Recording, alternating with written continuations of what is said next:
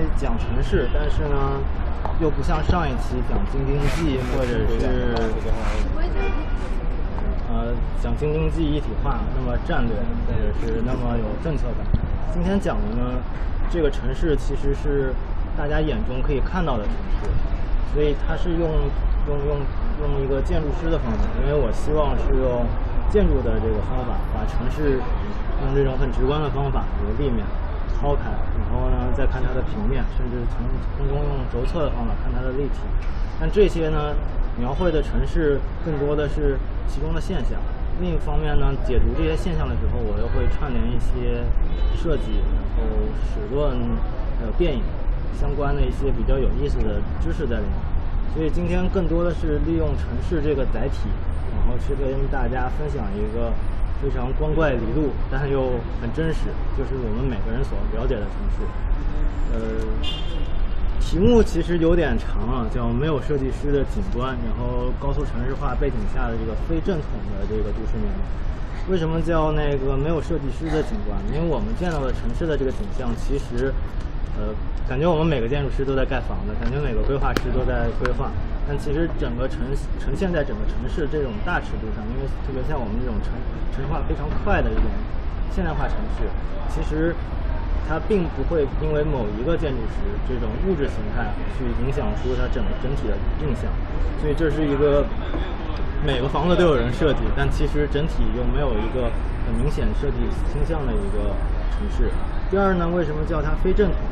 因为因为我这是用了自己的一套逻辑去描述这个城市，它不是规划师眼中的，也不是建筑师的，因为建筑师不会把城市一个景面去拆开。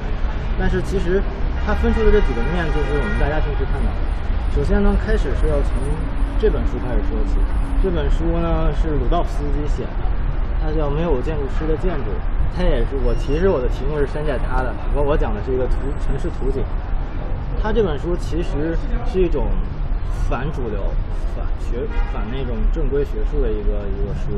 因为我们通常的建筑史是以时时间为这种。就是编编编纂体，然后不同的时期会用一定的那个，比如当当时的风格或者当时的主义去界定那个时段，然后去描述一个。其实包括我们看中国建筑也是，我们看到的建筑更多的是官式建筑，它其实是官方主导的。但其实每个城市更多的建筑是老百姓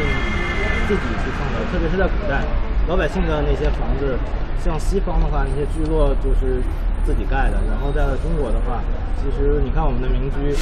它没有所谓的，因为在中国一直是对这种匠人是比较打压的。其实我们光知道这些房子是按一定的规则盖出来的，那并没有一个很明确的要求。所以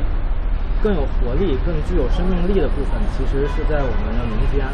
这也是我们为什么要看建筑的时候，一方面是看正统的这种史论，另一方面要回到民间去看最有活力的部分。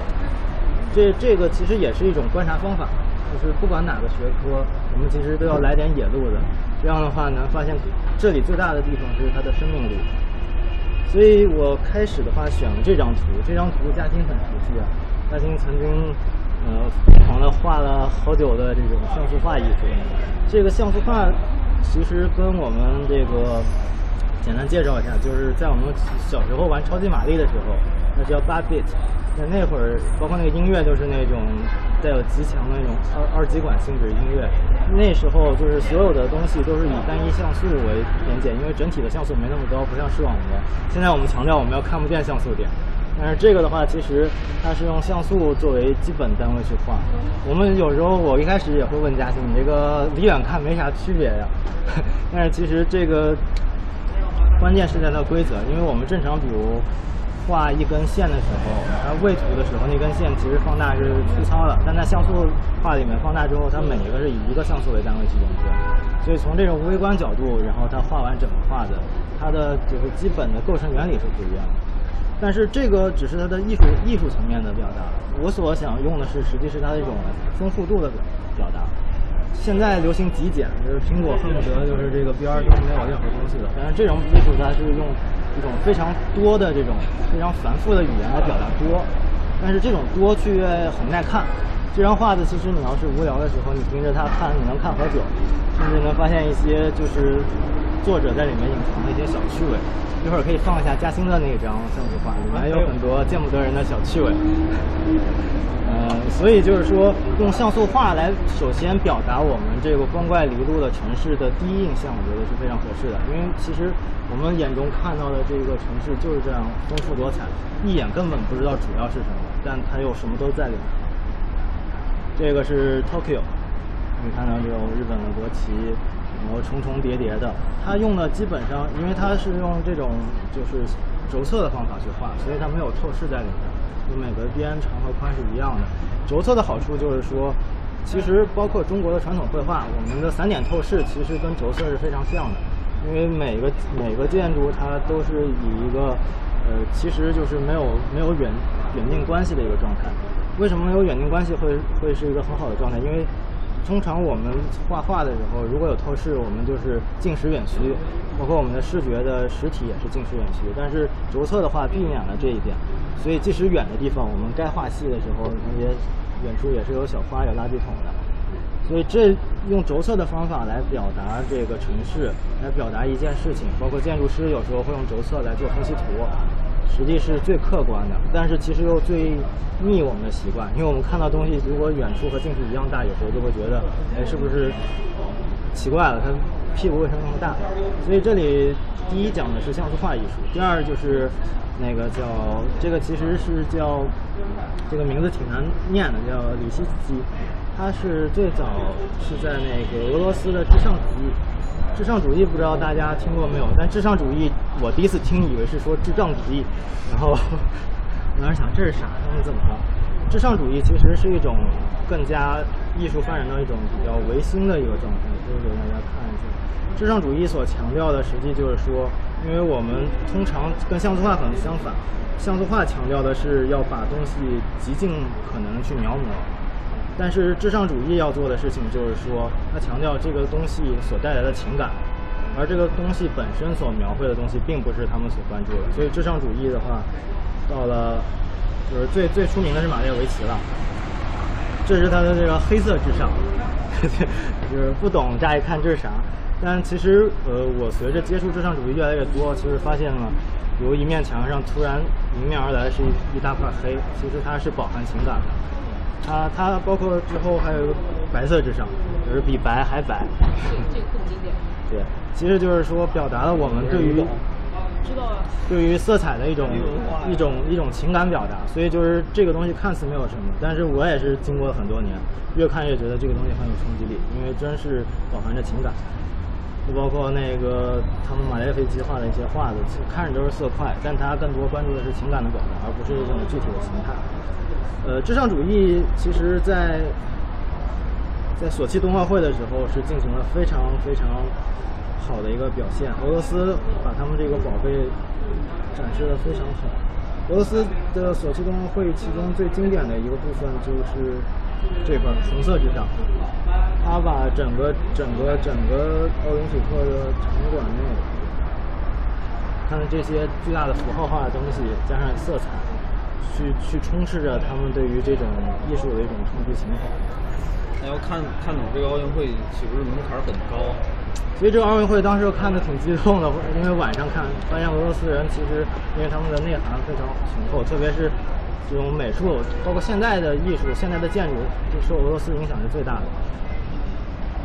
所以这里的话，就是一些对轴测他自己起了个名字叫 “Plum”。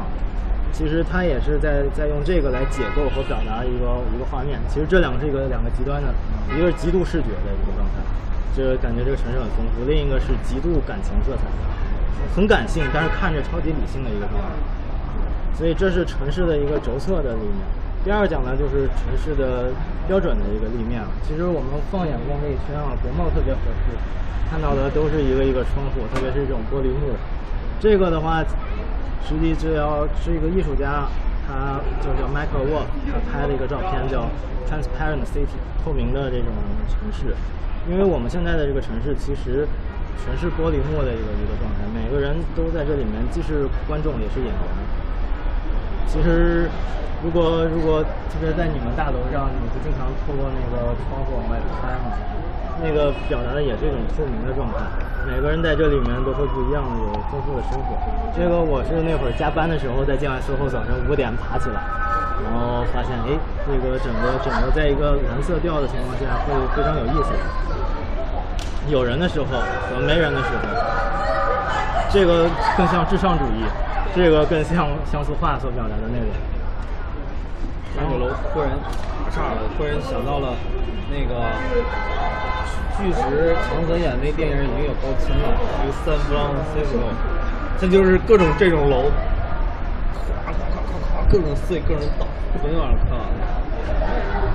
说到这个楼，这个香港中文大学的同学应该很清晰了。这个因为在香港中文大学的边上就有一片这个社会住宅，他们是有极高的容积率。因为香港的社会住宅强调的是把底下的空间开放出来给居民，直接很现代主义。用科布的就是强调用巨构的单体的，有很多部电影是讲这个，就是那个泰国的那小哥打架往上打。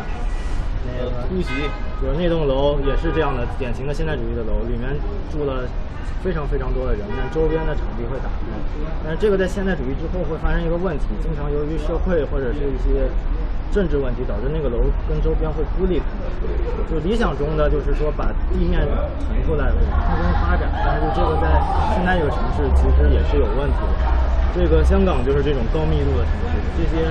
这些所有的设施人都在这里面进行了一个非常非常密集的拥挤。这个是北京的，然后这是我本科那会儿调研，这叫风情风风庄丰庆园小区。这个小区是北京最早的商品化的住宅，在当时是豪宅，因为刚商品化嘛，盖出来这种房子。但现在看它也是极高的密度在这里，呃。说到窗户，其实跟大家再提一个比较有意思的是叫希区柯克的电影，叫《后窗》。这个电影，不管你呃是不是希区柯克的影迷，其实都可以值得一看，因为他其实是建筑师很喜欢讲这部电影，因为这个他是一个一个受伤的记者，他是一个喜欢去野外像国家地理的那种记者，然后他受伤了，他只能在他家歇着。就是百般无聊，拿起他的相机去窥视对面那栋楼。对面那栋楼有很丰富的人，你比如他会把他的这个老太管家老太太一起叫来看，会发生很多的故事，而且这故事是同时发生的，他就会在那揣测啊他们在干什么。所以这时候你发现这个窗户就是一个现在建筑学上经常说叫浅薄空间，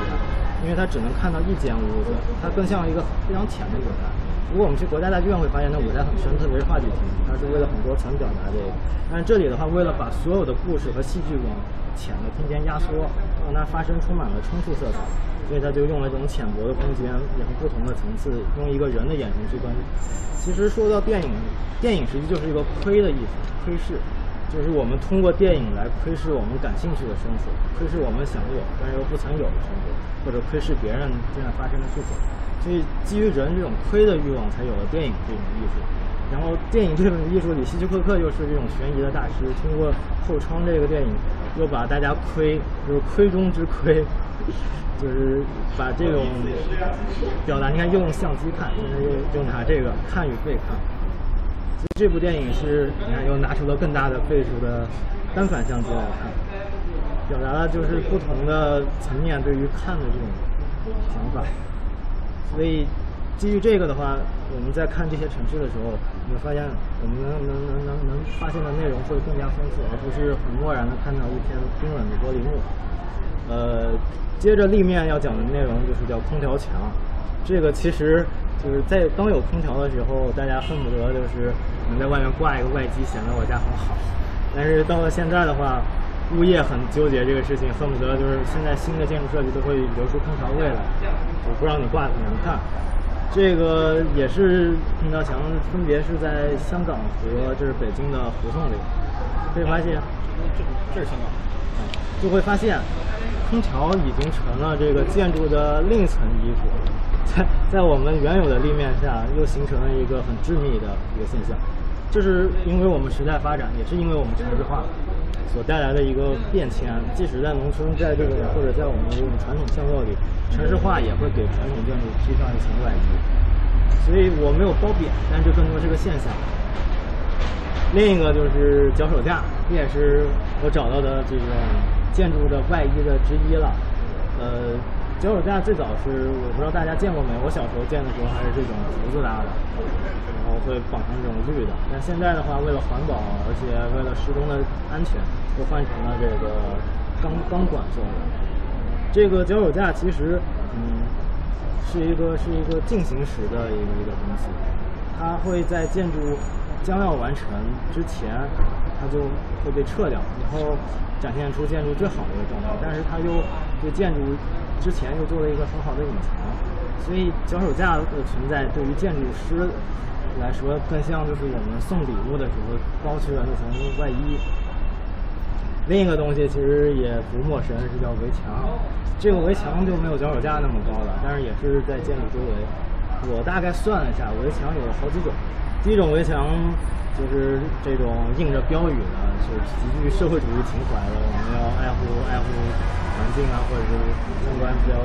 比较表明之类的。第二类的话就是呃这种画了一些艺术画。我刚见的时候很诧异，我是个学画画的，但我见到这些农民工大叔能用油漆画出这种梅兰竹菊，然后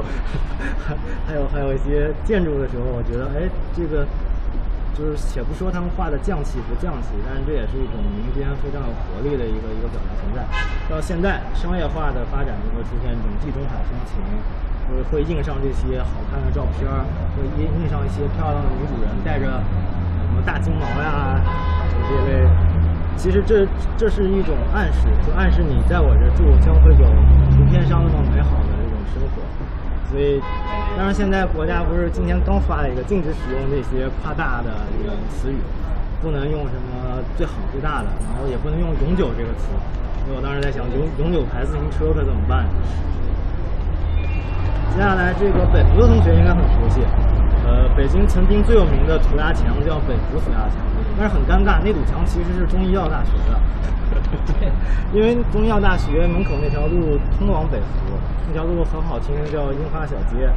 那条路，它他们那堵墙实际是挨着操场之前那段路的，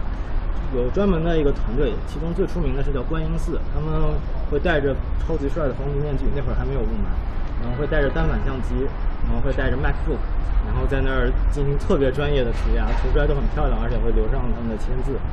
然后呢，奥运之前那块经常会被抓，奥运期间，这个成了北京一个展示我们有国际魅力的一个景点。然后在在那块也成了北京，实际政府对于这个涂鸦这个艺术这个态度其实是非常非常暧昧和和纠结的。他一方面需要这个来展示它的包容，另一方面他又觉得它是一个失控的状态，因为它其实是一种非法。然后现在中医药大学特别狠，他把那堵墙给拆了，换成了铁栅栏。嗯，那个，所以就是其实，嗯，北服涂鸦墙对外展示的不存在，但北服里面自己有一个食堂背后的墙，然后有学生课堂就是艺术作业会在那涂，那明显不如这些专业团体涂的好。你看，这是他们涂鸦的状态，是非常非常专业的。嗯，讲完了这几种非常自发的、没有组织的这种围墙。来讲一下，就是原哉在设计中的设计中提到的，因为当时日本也是，就是说，呃，现在也发现我们很多这种传统的商业，就是百货业态的这种商业不好了之后，它会重新整顿。特别明显的就是王府井百货这种传统，他希望就是，而且他希望通过这种新的这种整个产品形象的设计，就是让这个整个商业再重新再生。其实我们现在可以发现，很多快递公司也这样。前一阵子发现，哎，申通换换它的那个企业形象了，换完之后顿时觉得比以前高级多了，然后再看圆通就觉得不好了。其实就是说白了，就是说，呃，企业是需要一个全方面的一个形象来提升自己的社会影响力。呃，因为这这个银泰它挨着的是一个比较重要的路，这个政府是不允许他们用特别劣质的那个围墙去去围挡它。所以他们当时就想了一个特别有意思的方法，因为他们很想把自己重新装饰过的店面展示给大家，但是呢，这个过程中又需要保持神秘感，所以他对着这个围栏做了一种拉链的这个设计。当这个装饰到哪个部分的时候，它的拉链就会逐步的打拆开，就打开到哪个部分。最后当整个拉链拉开的时候，全新的这个银银座的这个百货就就又展示在大家面前。这个是很明显有设计师介入的，会发现跟前面自发的带来的这种对人的影响是完全不一样的。所以看完了这种自发的，虽然很有活力、很很鲜活，再看这种设计师，实际上无印良品这些东西都是叫中性的、无性别的一种，或者叫性冷淡设计，因为因为它它是充满了一种这种格格不入的这个状态，但是它又又是我们城市同时需要和同时存在的。对，我感觉这现在有个流行词汇叫什么“食草男”，是。接下来看这个泡面，泡面其实这个泡呀是一个真给抛了。我最早见了一次是在我家那边，因为主干道要拓宽，所以呢人行道就在往里挪，往里挪这个建筑被拆掉了一个台阶。但是它又没有全拆，所以所以就是当时我们考考建筑研究生的时候要画画剖面，让人觉得好不直观，就是看书上那些黑白图学着画的。自打我那次看完这个真抛开之后，发现哎呀记住了，这个这这个这些梁呀柱子在哪真的好清楚呀。所以这个抛更多也是一种城市化导致的，一就是。呃，钉子楼，因为它它它不愿意去拆，导致它被抛掉了，就跟周围隔绝了。另一方面，就是因为部分的拆除，产生了一个一个，实际是一种对于城市的一种一种伤痕。但在这里的话，这是中国很特有的一个一个一个状态。它这种抛其实并不是一个多么好的。另一个抛是我主动的抛，实际是把建筑的表层掀开了。发现这个跟像素画也很像，这个极大的丰富的。这张照片的名字叫《九十九美分》，是一个我很喜欢的德国的摄影师的系列作品其中的之一。他就是拍了很多这种极其繁密的这个叫超市，超市里面都是琳琅满目的商品，但这个商品是从全球各地聚集在这儿，所以看样我们是在看一个室内的这个货架，但其实这也是一个世界版图，因为它把世界上主要的一些一是廉价的生产力的国家。第二是拥有非常先进，比如我们经常去一些好超市买进口食品，嗯，那个用比较先进的国家，然后以及我们自己的国家，然后以及我们的需求和对于物品的欲望，都藏在了这一个空间里，然后被展平了。这个地图很有意思，它不是以大陆为格局的，而是以这种商品为格局。然后说完了这些，再看另一个，这个前面那个拆迁啊是。是是把那些所谓违章的部分，政府认定它违章的给拆了。这一部分呢是建筑师对于违章，也就是对于这种城市最具有生命力的部分的一个歌颂，所以它叫朗读违章。他用了一个“朗读”这个词，非常非常有一种仪式感。呃，王树就是前一阵子强了好一阵子了，那个获了建筑建筑界那个国际最高奖的叫普利策奖的中国建筑师，是唯一一个中国建筑师，因为他的建筑非常有中国的符号。谢英俊，嗯，有可能非建筑专业的同学不清楚，他是一直在台湾从事，呃，乡村建筑实践，他是帮村民盖房的，他是跟村民一起盖房的，就是在乡村教村民一起盖，所以在发生了九幺呃九幺五幺二地震，然后还有诸多的这种灾害之后，他都会出生出现在第一现场，因为他对这种轻钢结构以及一些乡土建筑的结构。呃，非常熟悉。他盖的建筑说不上好看，但是一定是好住、好用、非常快。所以他他也是一个建筑学的人，但是他他他所表达的不是一个自我，更多的是关于名声。所以那会儿有一个叫策展人，叫阮清月，邀请他们在做了一个在台北做了两个地方，用他们自己的想法来做了两个违章建筑。第一个，这也是谢英静做的，这个也是这种。这个钢管，刚才说的脚手架，但是它涂白了，瞬间就有有食草的感觉，对吧？然后这个名字非常好听，后巷桃花源，呃，是在两个建筑之间搭的一个违章建筑。然后呢，这块实际是居民有时候会在这底下晒晒太阳、喝茶的地方，他们会把这些墙上有的地方有门的地方给它接通了，然后呢。这个居民可以在这里就是继续他们的后巷生活，但是呢，它有建建筑师的介入和丰富的建筑语言，家具摆的也是非常具有过程仪式的。就是说，即使是违章，也可以非常有尊严，这是它的一个状态。所以，即使是违章，也是桃花源。第二的话是王树这个，它的名字也挺好玩的，叫一一园一方。其实可以看到，因为大家都知道多边形，圆是最完美的多边形，因为它的边它细分的够多。它这个离远看肯定是个圆了，但是离近看，因为它是多边形。呃，可以给大家看看细节，这个屋子它完全是用松钩，我们以前的木头的窗户上的松钩给给插起来的，所以它实际是用了很大的很多那种木结构以及我们传统就是大家熟悉的这种生活中的元素，构成了一个一个一个违章的一个空间，它是在这个屋顶上。承重会有问题。没有任何问题，因为木结构是一个就是柔性的结构，然后它可以分解，而且这个它是自承，对吧？它不需要承载更多的建筑荷载。那那钩子是装饰性的吗？那钩子不是装饰性的，是稳定性的。它能起到什么作用？就那小钩子，就是三三角形嘛，全都是三角形。对，就不同由横竖结构通过这三角形以及很多三角形，在每个维度上就进行了一定的稳定，所以形成了一个违章建筑。但是在这个屋顶就是一个非常打眼的一个一个景观。所以你怎么判定？如果这种违章的时候，它就很具有符号化。然后再说一个是我见过最牛逼的违章，这个叫香港的九龙城寨。这个是一个日本测绘组织当年画的，这个我有原图的，然后一起发给大家。贴在了家里的墙上。对，可以看到这是比秘密花园厉害多了。这个它展示的是一个极度密集的生活的一个状态。会发现啊，他们这个地方什么人都有，加工坊，然后晒衣服的、歌舞厅表演的。我要画这个东西，我能很牛逼。你会死了！因为这个地方九龙城寨是一个飞地，它是在香港里面，但是它归中国大陆，就是就是那会儿还没有回归，他在香港里面，但它它归中国大陆。那中国大陆又不愿意就是跨区执法到里面去管你这块儿，香港也管不动这种地方，因为这个地方实在是太糟糕了。里面是呃就是这种典型的大家看香港片的时候能看到的这种霓虹灯加上这种密集的空间。它盖的密度非常大，加上四大乱箭，最后形成了一个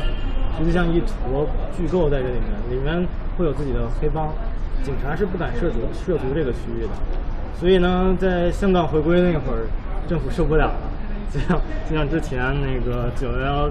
大楼设计师的另一个作品就被炸了，因为它的社会问题是没法用建筑去解决的，就是建筑师其实是没法用物质形态去解决我们社会问题的，我们没有那么那么高尚，我们不是上帝。所以现在的规划都是先解决社会经济发展，之后才会落实到物质物质层面。然后在这里可以给大家推荐一个电影，电影 这个电影很牛，就叫《成果 Fruit 它的英文名就是成果 Fruit 所以这个电影叫香港有个合理活，合理活就是好莱坞的意思。我那会儿早期那个港片儿不都用翻译吗？嗯，这个这个其实描摹的是一个一个一个一个贫民窟跟九就九龙九龙城寨非常像，但是呢，它这个故事又是一个光怪非常非常迷幻的一个故事，就是在这里啊，就是有有有有些有几个传统的，像像这个居民一个大胖，然后有一天有外来的大陆来的一个小姑娘周迅演的，来到了这里，然后因为她的存在，整个这个地方的人的生活都发生了很大的改变。最后，周迅搬到了这个对面的那种高的塔楼，就刚才看了一堆窗户那个楼上，他对着这个村子里的人挥挥动他的彩色的衣服吧，我记不清了。这个电影实际是一个很艺术片，我第一次看是在大学影视赏析老师的课上看的，呃，当时看来很虐心。这个片，因为因为因为它的它的逻辑非常非常。是一根线的逻辑，但它里面的嗯用现在通俗的话说很重口吧。但是那些重口又不是恶俗的重口，它是表达了这种城城中村和这种贫民窟特别扭曲的生活状态。呃，我今天说的这些电影我都下好，都存到百度云盘了。那个一会儿可以把链接发给大家。这个片子很推荐给大家看，嗯、但是如果是带着女朋友就别看了，这个这个会看到最后都受不了了。这个。接下来讲的是叫城市交通，嗯，这这个实际就是说到了建筑以外的，就是街区之外的副副空间，就是把街区掏掉了，剩下那个骨架就是交通。呃，但是我们的交通有好多种，比如这个立交桥下，立交桥下最最最常见的是停车，北京有很多是用来停车的。然后在成都，呃，成都那会儿我拍了，然后放着脸谱，体现那个四川的特色。有些地方会开店，但这个我还没见到过，因为这块空间它很嘈杂，肯定不太适合用于居住类的。有些地方会把它做成这种景观，那更多有可能是绿化带，没有那么好看的能人进去的部分。呃，这里想说的其实是这个。呃，在这里其实，其实其实给大家就是用最简单的方法介区别一下，就是我们说的 garden 和 landscape，也就是景观和园林的区别。其实景观和园林的区别就是关于公共空间的一种对待。我们最早说的 garden 更多的是一种私有的空间，比如我们说的中国的园林，它更多的是私家园林、皇家园林，它是为个人服务的。它它再好的园林，它都是有围墙围起来的，它并不是开放给公众的。但是 landscape 就是现代所说的景观，是最大的变化是在于它是一种社会性的，是就就是说强调了就是公共有的成分、民主的成分在里面。所以我们现在面对的城市公园都是开放给大家的，所以这时候在现在这个时代，一个 landscape 的地方变成了。就是这也不是 garden 了，因为它也不是给人住的，它有极强的歧视感，因为它不允许就是那些穷人或者需要居住的人在这里去居住。呃，所以在在在在这个城市的情况下，其实呃，我们每个人其实都需要对对于自己的一个公民意识是要有一个认识的。我记得我在研一上政治课的时候，老师让写写个论文，我觉得特别特别不好写，就是写马克思相关的。我最后找到了一个切入点，是叫可口可乐。因为我当时就是想强调，就是说，在我们国家其实没有公民意识，是因为我们这种没有纳税人意识，就是我们不不不觉得这些公共的东西是我的，只觉得我自己的是我的。所以我写的是可乐是怎么做的，就可乐最早生产的时候，在在外国卖，它会写上它的原价和它的税。你会购买的时候，你很清楚我是纳的税来买的可乐。那在中国的话，发生个现象，最早是在沃尔玛北京这么分开标的。北京的大妈就说了：“你这个还收税？你这个东西，你怎么能这样？”就就最后沃尔玛觉得那好吧，那我就写，就把加起来的钱直接写了，然后大妈会很开心的购买。其实这这是一个非常非常悲悲悲惨的一个故事，其实我们觉我们甚至不觉得是这个，这是应该的。然后这个可乐的话，其实在这个城市化的图景下，最早是纳税人意识那样，其实它会变成垃圾，垃圾之后可以讲到下一个，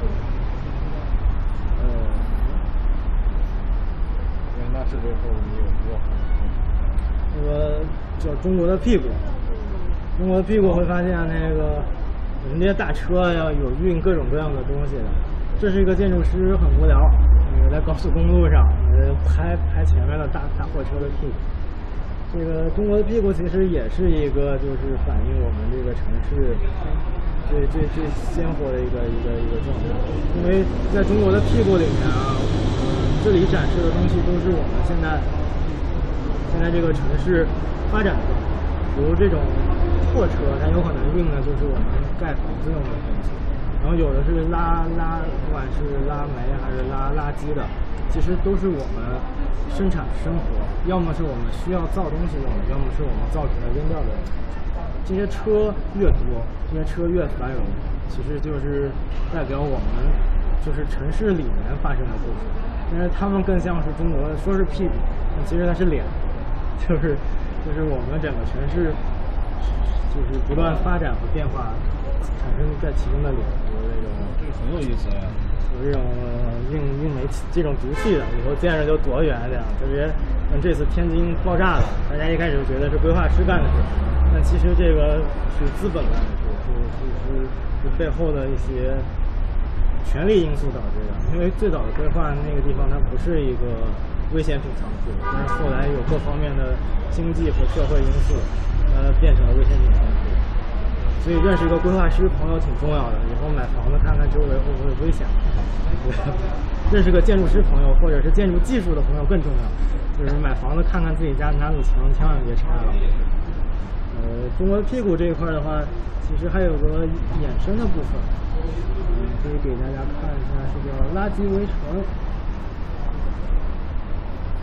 垃圾围城这个东西是，其实早期这个片儿是被禁的。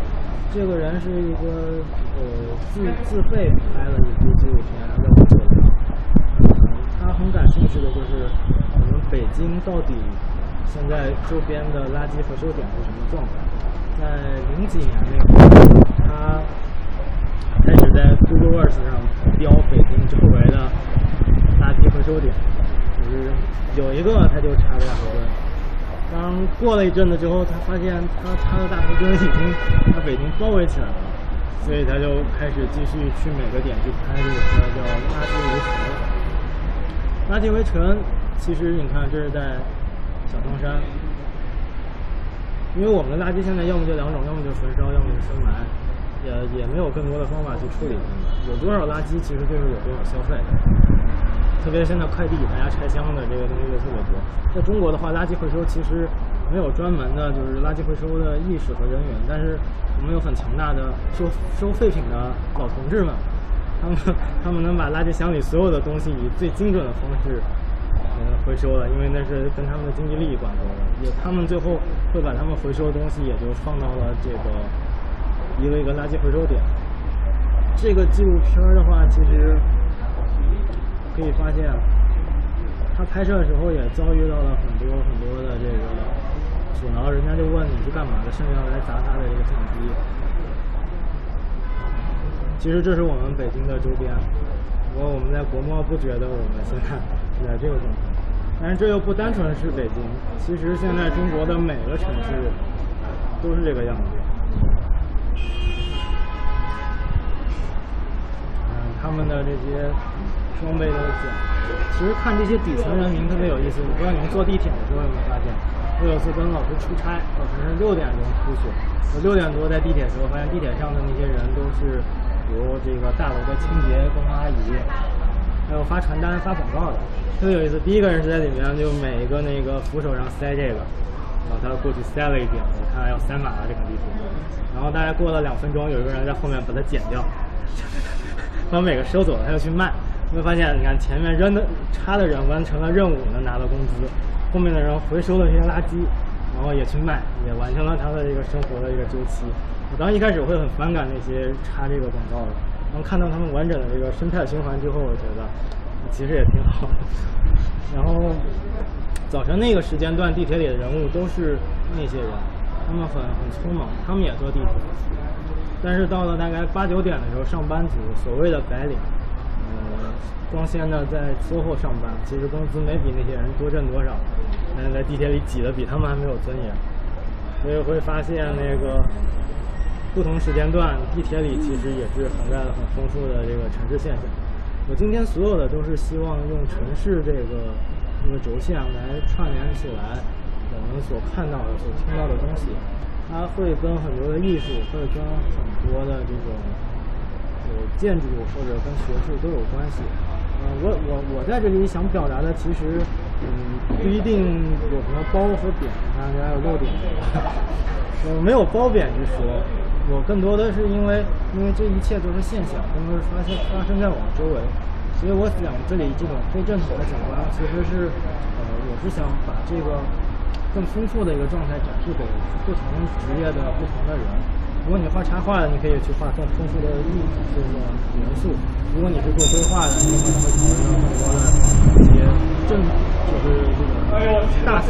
观层面的。但如果是是是是互联网的，你会发现用户研究这个社会的人其实有很多层面的。那个你上次问为什么三六零那么多人抓，因为我妈她只知道三六零。就是有时候没有为什么，因为他们的社会阶层，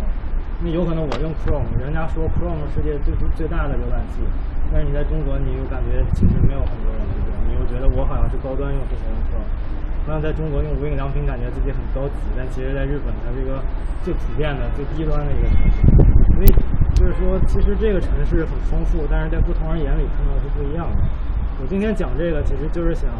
嗯，把我看到的更丰富的东西展示给大家，没有对错，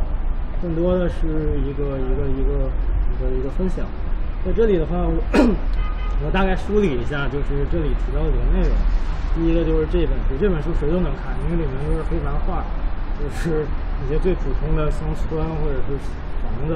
然后底下是作者写的几段简短的话。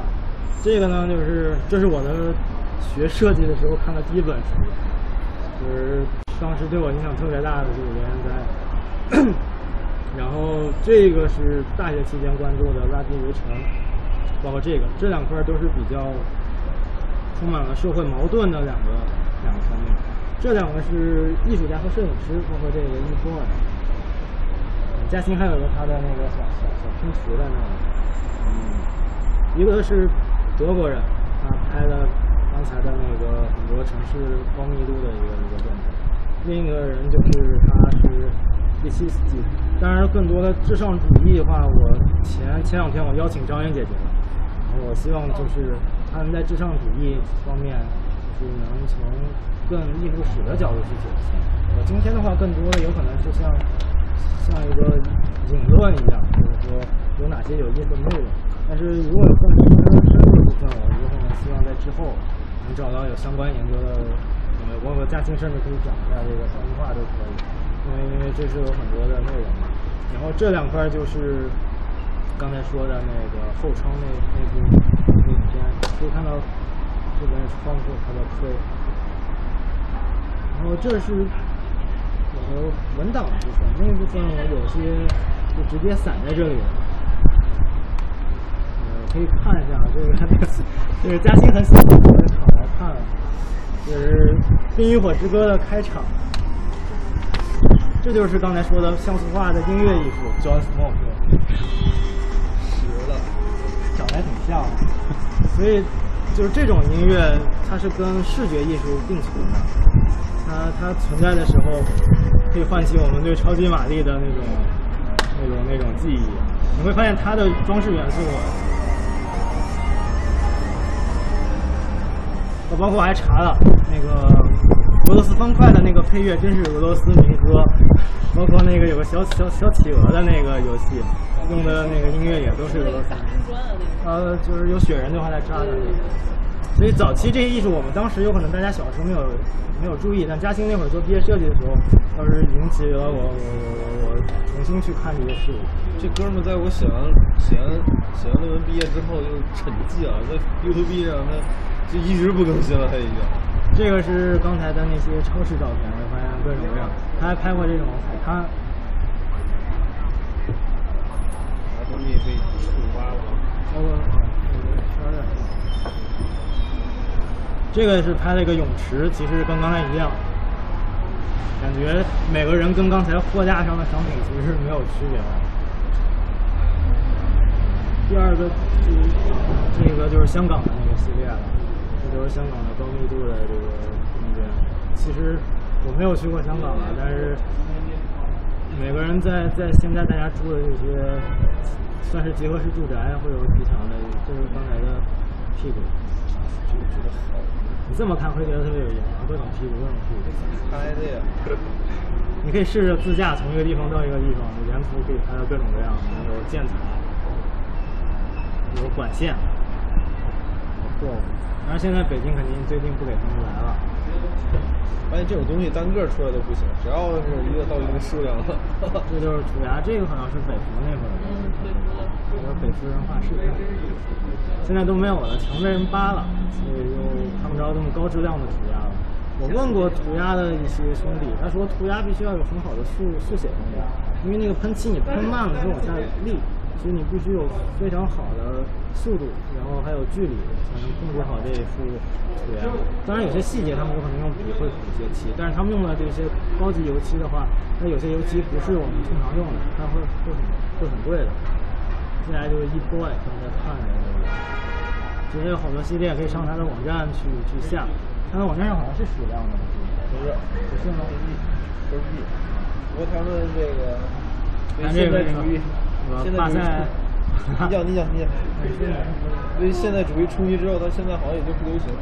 而且画这个东西成本实在太高了。一个像素的一个像素，然后这个是，这也是咱们出名城市的，然后这这是嘉兴话的。哎呀，报复北服的民俗。这是北服的那个叫日天楼，因为北服的女生太多了，需要有一个具有阳性气质的东西在这个镇压下。而且北服后面是元大都遗址公园，就是古城墙，那个以前葬了很多宫女。然后呢，北服的再另一边，北服的三个边呃四个边，一边是高速路，一边是公园，另外两个边，一个是中日友好医院。我经常走它的太平间后面骑过去，地上都印着停车位。然后另一边是中医药大学，所以可见我们这个地方这个阴气多么重呀！我有一次去中医大中医药大学上厕所，那个路过实在不行，然后出来之后发现过道的架子上都是各种人体的组件，然后发现我这这个果然这个需要这个这这种内容。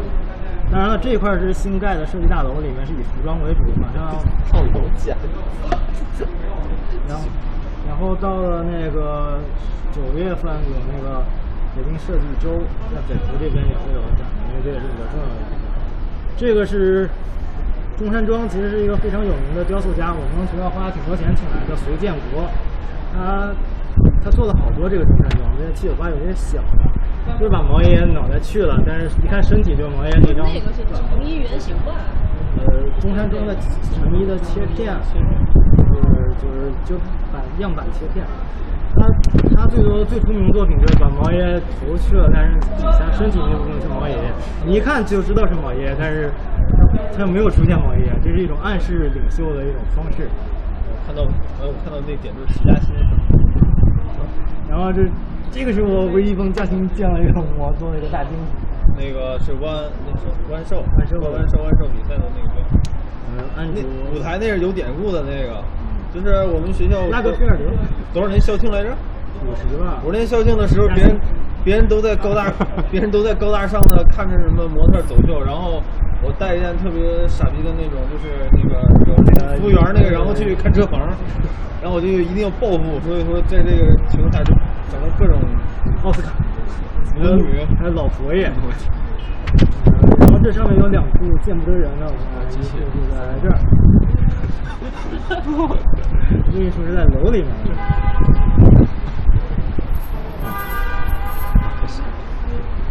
这个是上次嘉兴讲字体的时候出现的特别经典的 Helvetica 的字体。所以就是说，现在呃，这个像素画里面，其实就包含了其实作者的所有的小趣味在里面。可以从这看就比较明显了，这个像素以单一像素为单位。对嘉兴那会儿，就比如拐个弯，它还得算怎么拐是几个格儿磨一下，这个是一个比较好看的形状。当然就是很容易被大家理解，嗯那个是闲的蛋疼吗？离远看有什么区别？这这之一这这类的问题，但是这其实就是一种艺术形式，你就不用太纠结。